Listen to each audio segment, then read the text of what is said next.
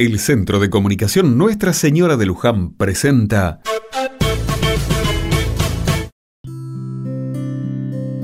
Otra mirada. Una maestra del colegio del barrio tiene muy enfermo a su marido. Está luchando contra una enfermedad muy cruel y que le va deteriorando lentamente. A toda la familia le cuesta hasta nombrar el nombre de la enfermedad que para muchos es sinónimo de muerte. La Fundación Sales de la Argentina es parte de esa solución.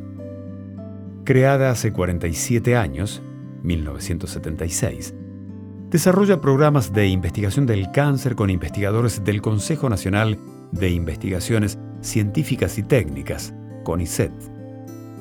Uno de ellos, José Mordo, discípulo del premio Nobel argentino Luis Federico Leluar, dirige desde hace más de 35 años un equipo científico que logró una vacuna terapéutica contra el melanoma, el más grave cáncer de piel.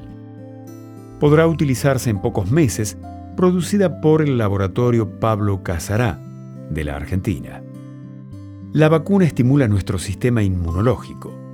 Demostró alta eficacia en los ensayos clínicos realizados con pacientes de nuestro país, en el que se registran entre 1.200 y 1.500 casos de melanoma por año y unas 600 muertes.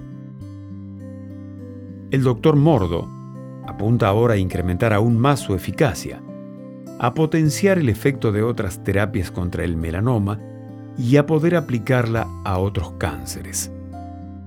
La vacuna lograda por Mordo es inmunoterapéutica. Mientras los tradicionales tratamientos con quimioterapia y radioterapia se diseñaron para atacar las células cancerosas, destruyendo a otras por falta de precisión, la inmunoterapia oncológica moviliza las propias defensas de forma precisa.